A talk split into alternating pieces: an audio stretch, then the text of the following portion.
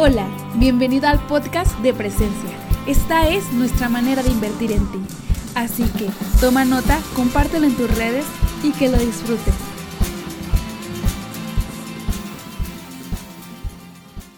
Hoy vamos a cerrar la serie que hemos tenido durante este mes de febrero, que es al respecto de la amistad. Y el título de la plática de hoy es ¿Qué es un amigo? ¿Qué es un amigo? Como muchos de ustedes saben, a mí me encanta el cine. Es una de las cosas y de ser posible a veces vamos una o dos veces a la semana mi esposa y yo a ver películas. Y hace algún tiempo vimos una película que se la recomendamos. Ha habido varias versiones y es una película que está basada en un libro que es un hecho real. Este libro fue escrito por un noble francés que se llama Philippe Pozo, con doble Z, francés, un hombre millonario, ¿sí? un hombre que tenía todo, ¿sí? era, incluso ni tenía que trabajar, tenía viñedos, una bella esposa, y a él le gustaban dentro de todas las actividades que él tenía, le gustaban los deportes extremos a Philip. Y Philip, un día, andando en un parapente a los 42 años de edad, cae y queda cuadripléjico. ¿Qué quiere decir cuadripléjico? Lo único que podía hacer Philip era, donde tenía sensibilidad, era en la parte de la cabeza de la cabeza hacia abajo, él no sentía absolutamente nada. Ese era Philip Pozo. Y él escribió un libro basado en su mejor amigo. Su mejor amigo que se llama Abdel Yassim Sellón. Un cuate, un inmigrante que llegó a, a París la ciudad luz, que realmente no tenía mucho que ofrecer.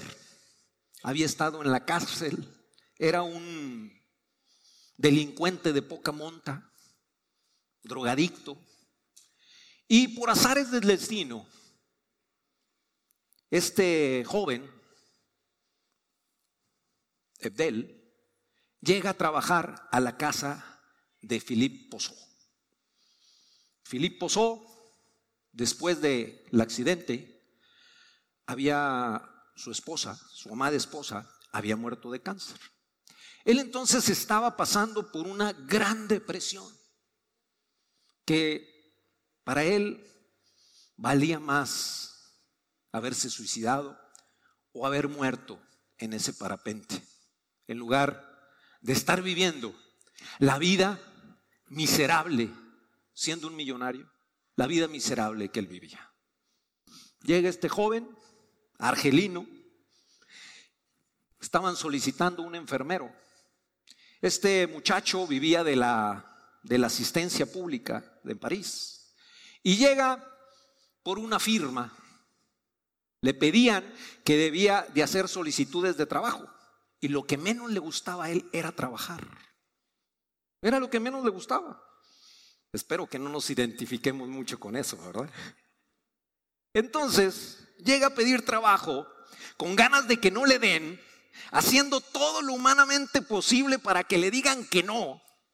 Se entrevista personalmente con Filip y la asistente de Filip y ándele, que le dan el trabajo. Le dieron el trabajo. Él dijo, yo no quería el trabajo. Pero ahí empieza un cambio de vida para los dos. Un cambio radical para los dos. Y nace una amistad tan profunda que hasta la fecha ellos son amigos para toda la vida. Él hace el libro y en el 2011, creo, no recuerdo si es 2011 o 2012, en el segundo trimestre, se estrena la película se la recomendamos. La versión francesa, porque hay varias versiones, pero vean la versión francesa. No está nada aburrida, ¿eh? está muy buena. ¿sí? No llevo nada con esto, ¿eh? no se apuren. Y en la cual cambian sus vidas radicalmente. Philip le empieza a enseñar arte, cómo comportarse, le empieza a enseñar música, lo empieza a cultivar, a saber cómo comer, qué comer, cómo puede ser. Y el enfermero le empieza a ayudar a vivir la vida. Y tan es así que lo lleva de nuevo a volverse a aventar de un parapente. De nuevo, cuando en un accidente como eso, él había quedado parapléjico. Se la recomiendo. Se llama Amigos Intocables. Amigos Intocables. Pero esto es, ahora sí, que el mero preámbulo de lo que vamos a ver esta mañana. ¿Sí? ¿Qué es la amistad? ¿Qué es la amistad? Actualmente somos una sociedad que pasamos de siete a nueve horas conectados con una pantalla. Llámele pantalla que usted guste. Televisión, computadora, teléfono, pantalla del carro, de lo que usted guste. Pero ese estar conectado en las redes sociales o en esas pantallas nos ha llevado a ser la generación más desconectada que ha tenido el mundo. ¿Y qué quiero decir con desconectado? No quiero decir que no tengamos teléfono, internet y demás, nada de eso, sino que simplemente las relaciones cara a cara ya no se dan o se dan muy poco. Ahora resulta que hasta se le puede pedir ser novio o novia vía internet. Cuando antes nos teníamos que dar el valor de poder ir y decirle, viéndola la cara a la muchacha, oye, ¿quieres ser mi novia? Y, lo peor es cuando lo bateaban a uno, ¿verdad? Eso era lo peor. Que le dijeran, ¿sabes qué? No. Entonces ahora, pues, ¿quieres ser mi novia? No. Ah, pues, hasta te borro, ¿verdad? De los contactos, ya no me interesas. Te borro del contacto. ¿Sí? Queremos estar conectados todo el tiempo. ¿Sí? Me da risa que hay gente que va caminando y va hablando. Y si no tiene con quién hablar, pues habla hasta con doña Siri, ¿verdad? Oye Siri, ¿cuántos pasos llevo? Y esto y el otro. El caso es hablar con alguien. Pero tengo que estar conectado. Hay una fobia, les platicaba a los de la mañana, que se llama nomofobia.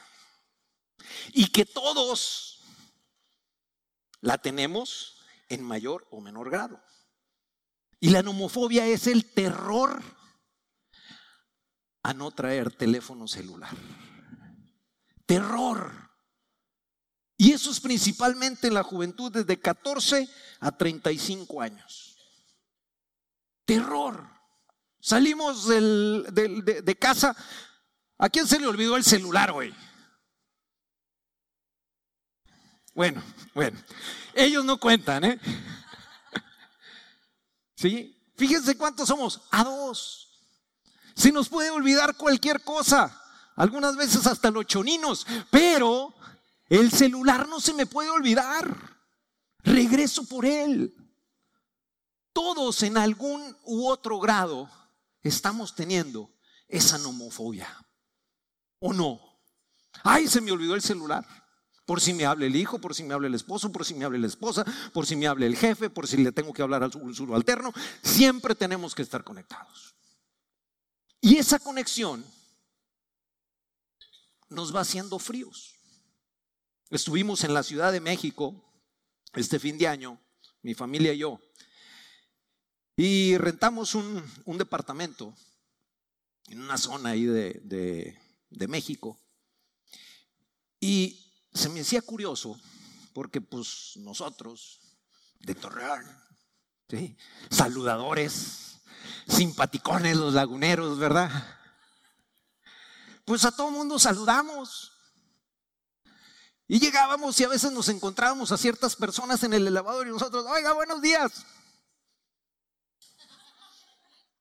Chiros raros. Estos raros han de venir de Marte o no sé. ¿Cómo que saludan? Y con trabajo te regresaban el saludo. Con trabajo te decían, buenos días. Los porteros del edificio. Llegamos, yo, oye, ¿cómo estás? ¿Y cómo te fue en Navidad? Y no sé qué. Me veían con una cara así como diciendo, este se me hace que a lo mejor me quiere sacar información para secuestrarme o algo. Estamos viviendo en una sociedad súper, súper desconectada. Por eso necesitamos tener amigos. ¿Por qué? ¿Qué es un amigo? ¿Qué es un amigo? Y voy a decirles algo. Es tan importante un amigo que incluso Dios tuvo amigos. Y uno de esos amigos fue Abraham. En Isaías 41, dice, eres tú Israel, siervo mío eres. Tú Jacob, a quien yo escogí, descendencia de Abraham, mi amigo. Descendencia de Abraham, mi amigo. Y uno dice, oye, ¿qué pudo haber hecho Abraham para que Dios lo llamara su amigo? ¿Le prestaría una lana? ¿Ah? ¿Le invitaría a comer? ¿O le ayudó a pagar una deuda? ¿O era tan santo Abraham? ¿Por qué? Y yo dije, bueno, pues, Dios necesita amigos. ¿Cuánto más necesitamos nosotros amigos? ¿Quiénes de aquí tienen la dicha de tener amigos? Ah, caray, me preocupa. Aquellos que no levanten su mano, de veras, vamos a orar por ustedes al final. Dios quiere que tengamos amigos, así como Él tiene amigos. Hermanas, está riendo, risa. Sí. Dios en medio de todos los seres humanos escogió a Abraham para llamarlo amigo. Y la única característica, yo dije, bueno, Abraham no fue tan santo, Abraham no fue tan perfecto, tuvo muchos defectos. En ese caso dije, bueno, pues pudo haber sido José o el apóstol Pablo, pero ¿por qué Abraham? ¿Por qué Abraham Dios lo llamó amigo? Y lo llamó por una sola situación, porque le creyó. Dice que Dios una vez le llamó a Abraham, le dijo, sal de tu, de tu, de tu tienda. Él vivía en el desierto. Y le dice, cuenta, cuenta las estrellas del cielo. Pues, no las puedo contar, Señor. Los granos de arena de las playas, pues tampoco. Así va a ser tu descendencia. Y Abraham se quedó, ochenta y tantos años, eh, como que ya, Señor, como que ya se me fue el tren, ¿verdad? Y luego volteé a ver a su señora, a Sara, y le dijo, Sara, pues tampoco. Suegra, no le estoy viendo a usted, ¿eh? No se crea.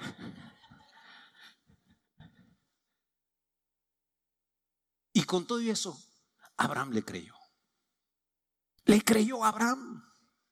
Y nació Ismael. Y no solamente eso, sino que después de que nace Ismael, el Señor prueba a Abraham y le dice, ¿sabes qué? Sacrifica. A Isaac, perdón, a Isaac, me equivoqué. Ya mi esposa me hizo, sí, perdón. ¿Sí? A Isaac. Sacrifica a Isaac, tu único hijo. Y Abraham lo iba a sacrificar. Pero entonces Dios le pone un animal para que haga el sacrificio. Y por esas dos cosas, Dios lo llamó amigo. Porque creía completamente y a pie juntillas lo que decía Dios. Y le valió para decir, ¿sabes qué? Este es mi amigo. Me cree. Y tan es así que Abraham es llamado el padre de la fe. Entonces, si tú le empiezas a creer a Dios, si le empezamos a creer a Dios, Dios algún día nos va a llamar, hey, tú eres mi amigo, Víctor. Hey, Lupita, tú eres mi amiga. ¿Y cuántos de nosotros no queremos tener un amigo como ese? Un amigo grande y poderoso. Pero deja decirte que ya lo tienes. Ya lo tienes. No tienes que ser como Abraham. Hay un libro también. Van a decir, bueno, esto nada más se lleva haciendo recomendaciones, ¿verdad? Que se llama El Principito.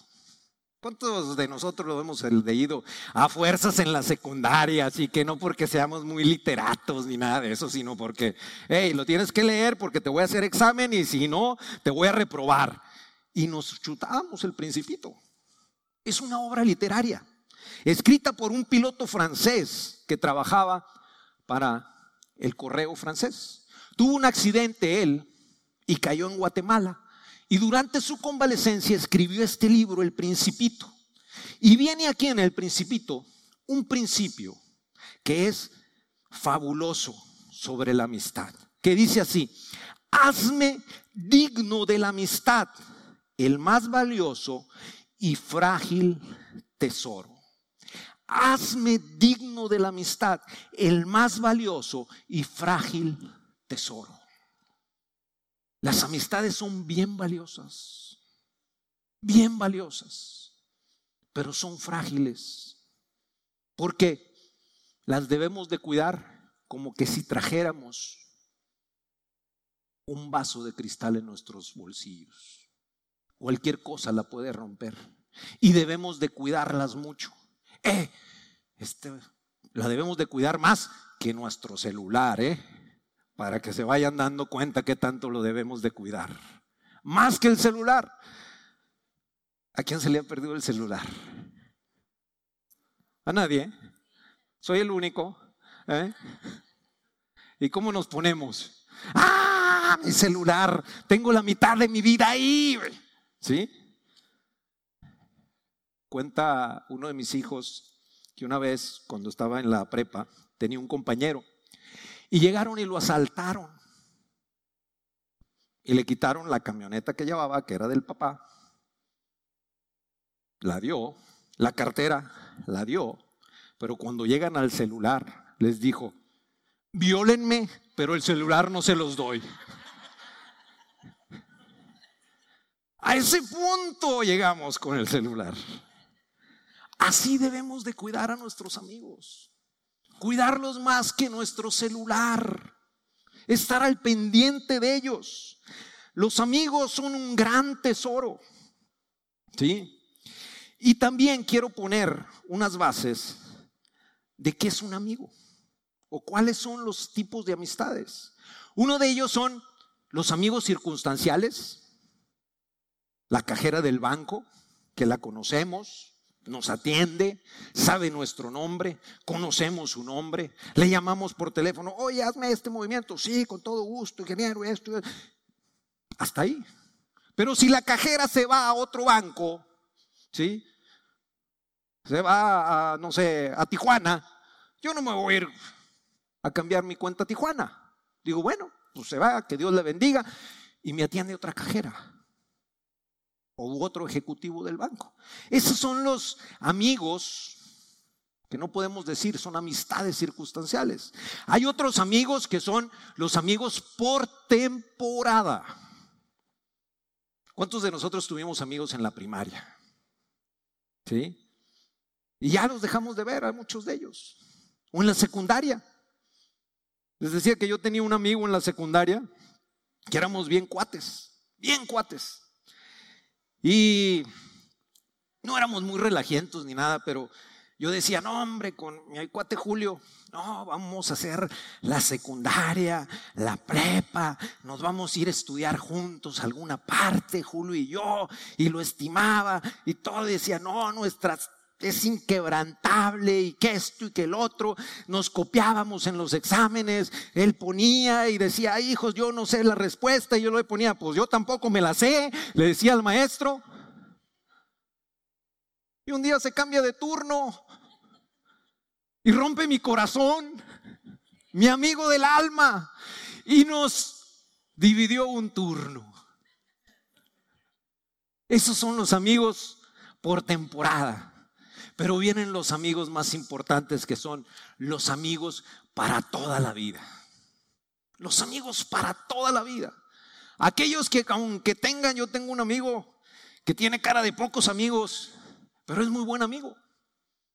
No nos frecuentamos mucho, pero cuando lo veo me da gusto verlo.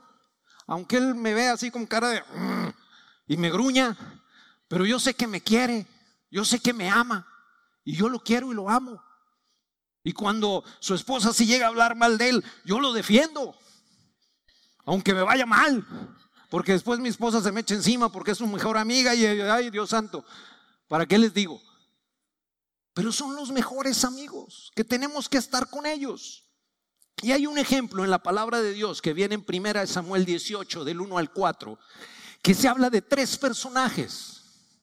Uno de ellos es el rey Saúl, otro de ellos es su hijo, Jonatán, y el tercero es el, en ese entonces, pastor David.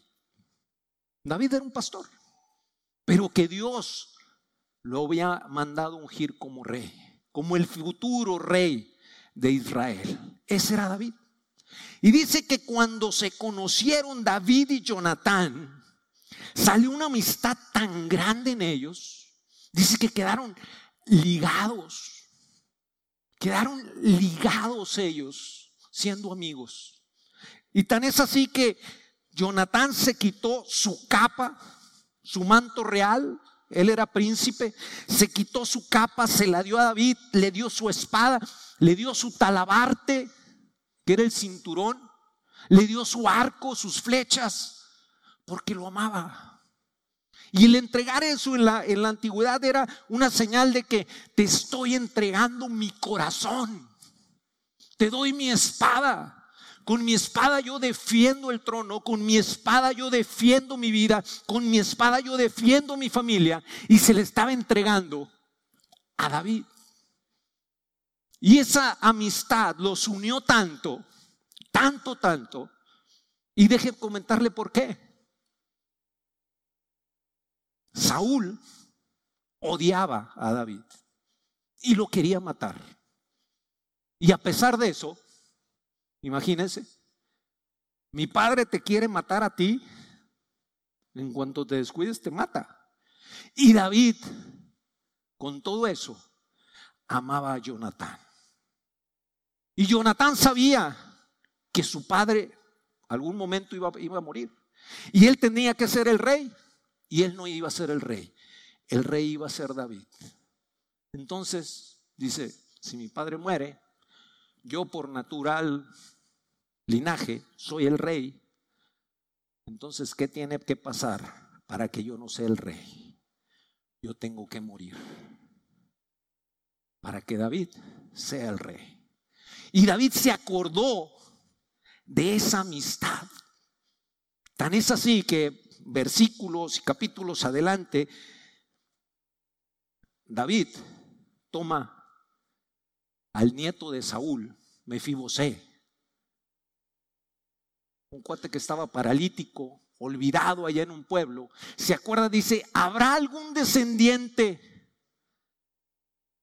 del rey Saúl y de Jonatán que esté vivo? Y le dijeron, sí, Mefibosé. Dice, tráiganmelo, porque yo amé tanto a su, padre, a su padre que lo quiero de vuelta y lo voy a traer como que si fuera un hijo mío. Esa era la amistad que unía a David y a Jonatán. Que tras generaciones lo trajo a Mefibosé lo sentó en su mesa y le dije, a partir de hoy yo te voy a tratar como que si fueses mi hijo. ¡Wow! Qué amigo, ¿verdad? Qué amigo. ¿Cuántos de nosotros nos portamos a ese grado? O a las primeras de cambio nos sentimos, nos hacemos los indignados y ya no le hablamos al amigo. Porque un día a lo mejor el amigo no me contestó el teléfono. Y yo doy, estoy dando por sentado que mi amigo no me quiso contestar. ¿Quién me dice que estaba ocupado? haciendo otra cosa. Pero tendemos a juzgar y fácilmente a los amigos, que no fue el caso de David y Jonatán. Que David pudo haber dicho, ay, este Jonatán en la primera de cambio me va a traicionar porque él quiere el reino. Y Jonatán siempre se portó tan. Es así que cuando había algún plan y que iban a agarrar a David, Jonatán iba y le avisaba. Y le decía, ¿sabes qué? Pélate. Y salía David. Más de una vez pasó eso. Y hay un bien hermoso en la palabra. Jesús, el fiel amigo de todos nosotros. Jesús, el fiel amigo de todos nosotros. Dice Mateo 18, 11, perdón, Mateo 11, de 18 al 19. Versa así. Porque vino Juan, que ni comía ni bebía, y dicen, demonio tiene, decían los fariseos. Y vino el Hijo del Hombre, que come y bebe. Y dicen, he aquí un hombre comilón y bebedor de vino, amigo de publicano y de pecadores. Así se expresaban del Señor Jesús. Amigo de publicano y de pecadores. Amigo de cobradores de impuestos y de pescadores que maldecían, se emborrachaban y Jesús era amigo de ellos. Y hay muchas ocasiones que a nosotros como cristianos nos cuesta trabajo hacer amistad con esas personas. Ay, es que no. Y empezamos a poner nuestra rayita, ¿verdad?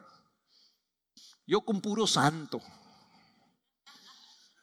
Yo puro, así de alitas. Puro de esos. Puros amigos como Ricardo, como Víctor, así. Si tienes esos amigos, qué bueno, gracias a Dios. Dale gracias a Dios por ello, por esos amigos. Pero si te sale un amigo que es medio tremendo, que algunos de nosotros tenemos algunos de esos, ¿verdad? También dale gracias a Dios por él. Y no quiero decir esto que hagas lo mismo que tu amigo. Quiero decir que le compartas de la palabra. Te quiero decir que sabes que no comulgo con tu conducta, pero te amo como amigo. Y que la conducta tuya lo gane para que acepte al Señor, para que Él cambie. ¿Por qué? Porque es bien fácil juzgar. Y a nosotros los hombres y las mujeres nos es bien fácil juzgar. Es que está mal porque... Y empezamos a echar una letanía. O agarramos al amigo y le damos de bibliazos hasta que le hacemos pedazos, ¿verdad? Pa, pa, pa. Y ya nos saca la vuelta. Y dice, ay, ahí viene este. Y hasta perdemos la amistad. Y después resulta que alguien le compartió con amor y aceptó al Señor. Cuidado con eso. No pongamos barreras con esas personas. El Señor Jesús no lo hizo. Él no puso condición para tener amigos pecadores. Un ejemplo, Leví. Leví era cobrador de impuestos. Un hombre que cobraba impuestos para el imperio romano y que agarraba a sus hermanos y les decía, hey, págame, si no te voy a echar a la cárcel. Y me imagino que muchos llegaban a pagarle a Leví, y se lo aventaban y le daban unas refrescadotas que para qué les cuento. Y posiblemente el Señor, creo eso, de que llegaba fielmente y le decía, Leví, aquí están mis impuestos, los pago y que Dios te bendiga. No lo veía a lo lejos y, ay, le voy a dar la vuelta para no pagarle los impuestos. No, el Señor estaba sujeto a las leyes. Y él iba y pagaba. Y usted lo puede buscar en la palabra cuando una, vez le dice a sus discípulos, ve, trae un pez y dentro de la boca de ese pez vas a sacar una moneda. ¿Para qué? Para pagar nuestros tributos. Dar a Dios lo que es de Dios y dar a César lo que es del César. Y pagaba sus impuestos. O a Pedro, pescador con una balsa de madera ¿Cuántas veces el Señor se la pudo haber reparado? Y decía Pedro, oye, este carpintero trabaja súper bien, mano. Me la deja como nueva la barca. Y no solamente eso, sino que la deja súper bien y todavía ora por mí para que tenga buena pesca. Y me habla y me da consejos. Por eso cuando el Señor se acercó a ellos y les habló y les dijo, síganme, ellos lo siguieron. Porque sabían a quién estaban siguiendo. Sabían, les había dado testimonio de lo que Él creía y de lo que Él hacía. Ese es nuestro Dios. Ese es nuestro Dios. Y decía, los pecadores, síganme. Eres borracho. Solamente te voy a enseñar lo que dice la palabra de Dios. Solamente te voy a enseñar lo que dice aquí. Eres adúltero. Te voy a enseñar lo que dice. No te voy a dar de bibliazos, solamente te voy a dar instrucción. Y tú sabes si cambias o no cambias.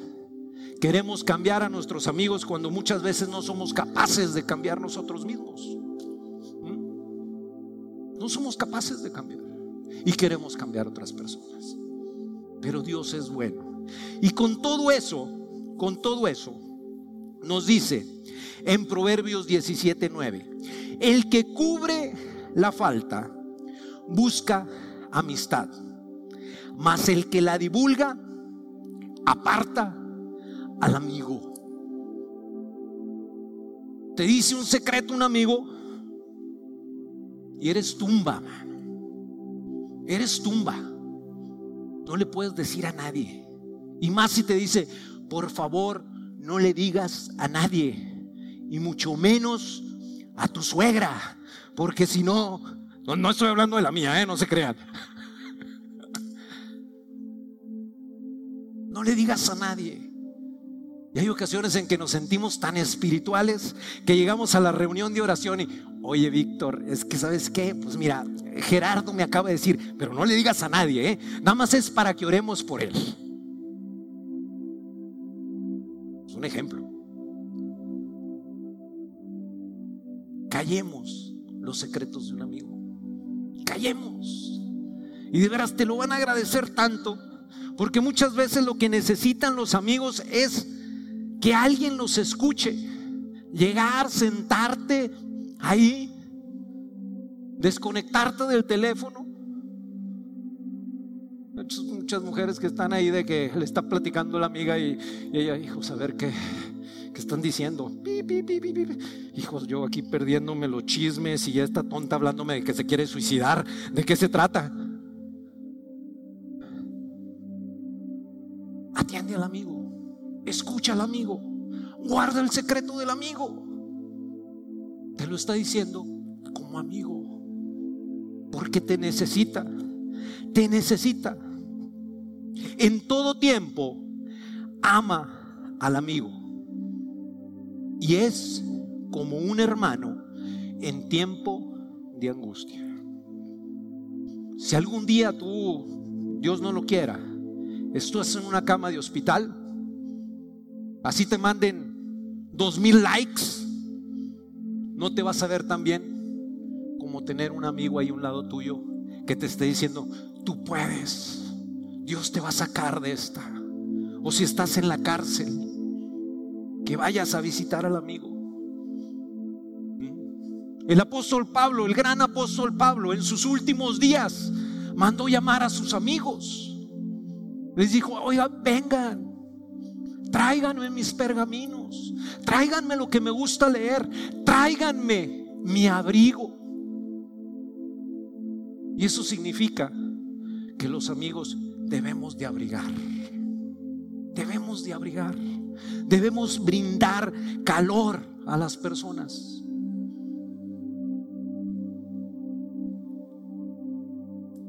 Les digo todo esto no porque yo sea el mejor amigo. Al primero que le está hablando Dios es a mí.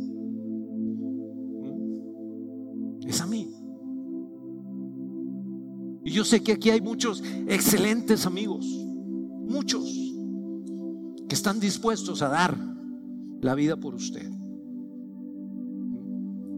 excelentes amigos, que saben guardar un secreto si usted se los dice, que saben aconsejarlo, que saben escucharlo, porque es lo que han aprendido.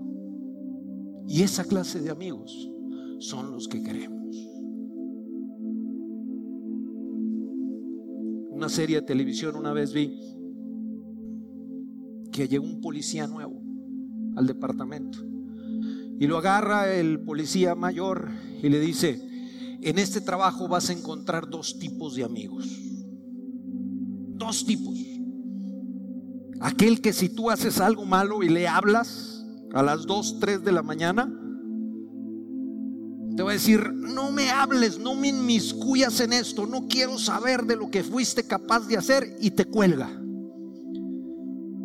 Y va a ver el otro amigo que le puedes hablar, le puedes decir lo que hiciste, Tan ese extremo como que asesiné a alguien. Y te dice, no te preocupes. Y llega a los 15 minutos a tu casa con una pala. Y te dice, ¿dónde está el cuerpo? Vamos a enterrarlo. Un amigo de pala. No porque sea asesino, usted sea asesino, pero necesitamos de esos amigos de sus amigos que estén dispuestos a escucharnos, de sus amigos que estén dispuestos a no juzgarnos, de sus amigos que estén dispuestos a dar su vida por nosotros, que en las buenas, en las malas, en las duras y en las maduras, ahí estén. De esos amigos necesitamos. Y yo te invito a que seamos de ese tipo de amigos.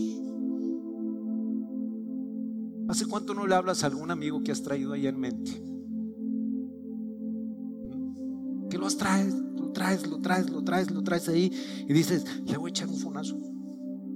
¿Sabes qué? Posiblemente este es el día para que le hables a tus amigos o a tu amigo. Este es el día. Porque Dios quiere que seamos y buenos amigos.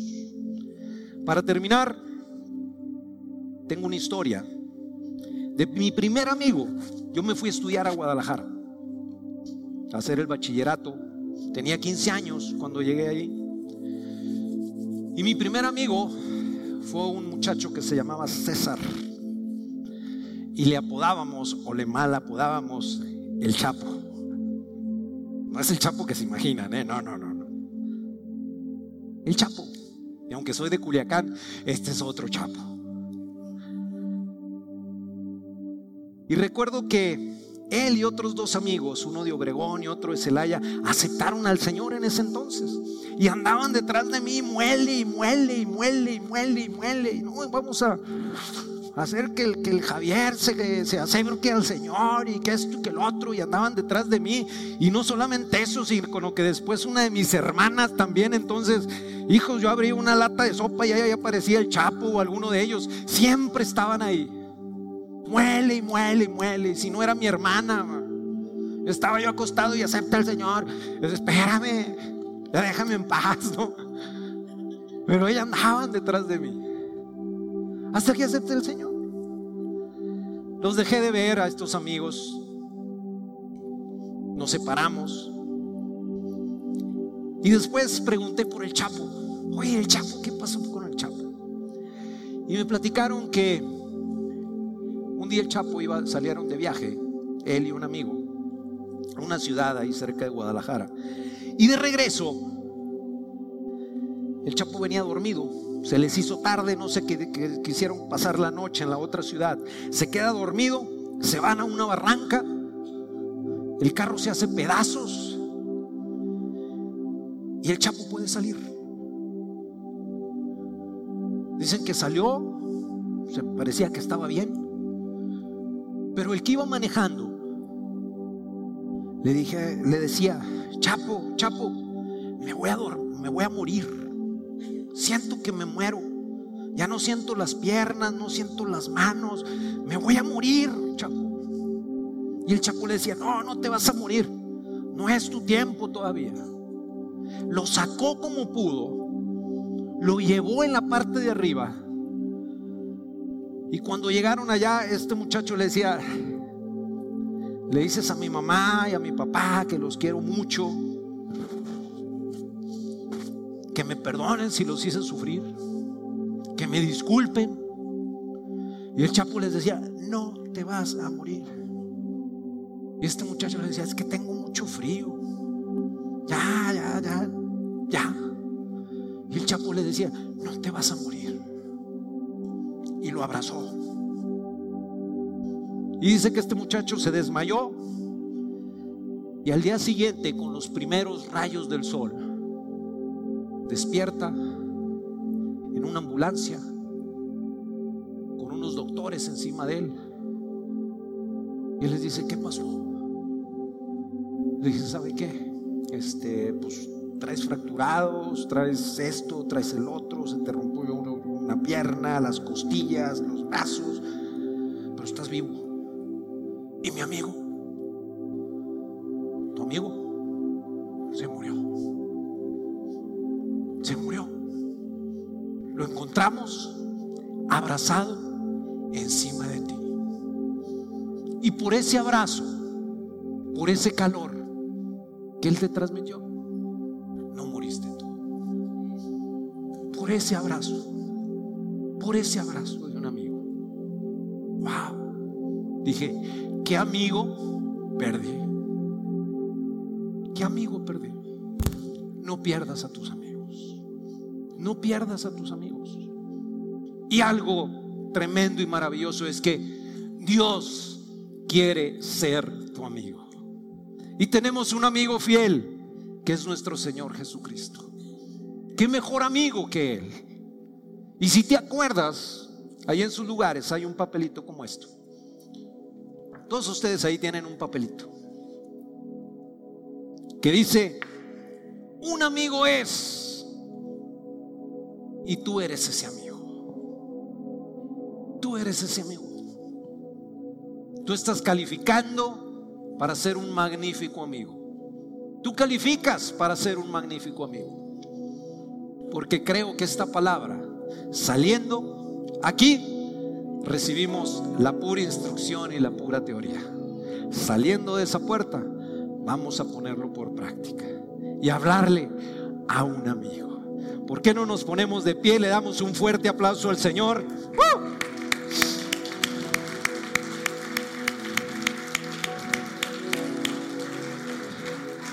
Te invito, te invito a este momento a que tú levantes tus manos, cierres tus ojos y te invito a hacer esta oración. Si tú nunca has aceptado a Cristo como tu Señor y Salvador, con esta sencilla oración puedes aceptarlo y aceptar a ese amigo fiel que es Cristo Jesús, sin olvidar que tú también eres un amigo fiel y que puedes compartir esto con alguien más. Vamos a hacer esta oración. Padre nuestro que estás en los cielos, te damos gracias, Dios Todopoderoso, por este tu pueblo, Señor. Te pedimos, Señor Dios, en este momento que tú abras nuestro corazón para que venga Cristo a reinar en él. Que tu Hijo Jesús el cual murió en la cruz para el de perdón de todos y cada uno de mis pecados, venga a reinar en mi corazón. Yo lo confieso con mi boca, lo creo en mi corazón, que Cristo fue levantado de los muertos y resucitó al tercer día. Y el pueblo de Dios dice, amén. Dios los bendiga. ¿Por qué no le damos un fuerte aplauso al Señor?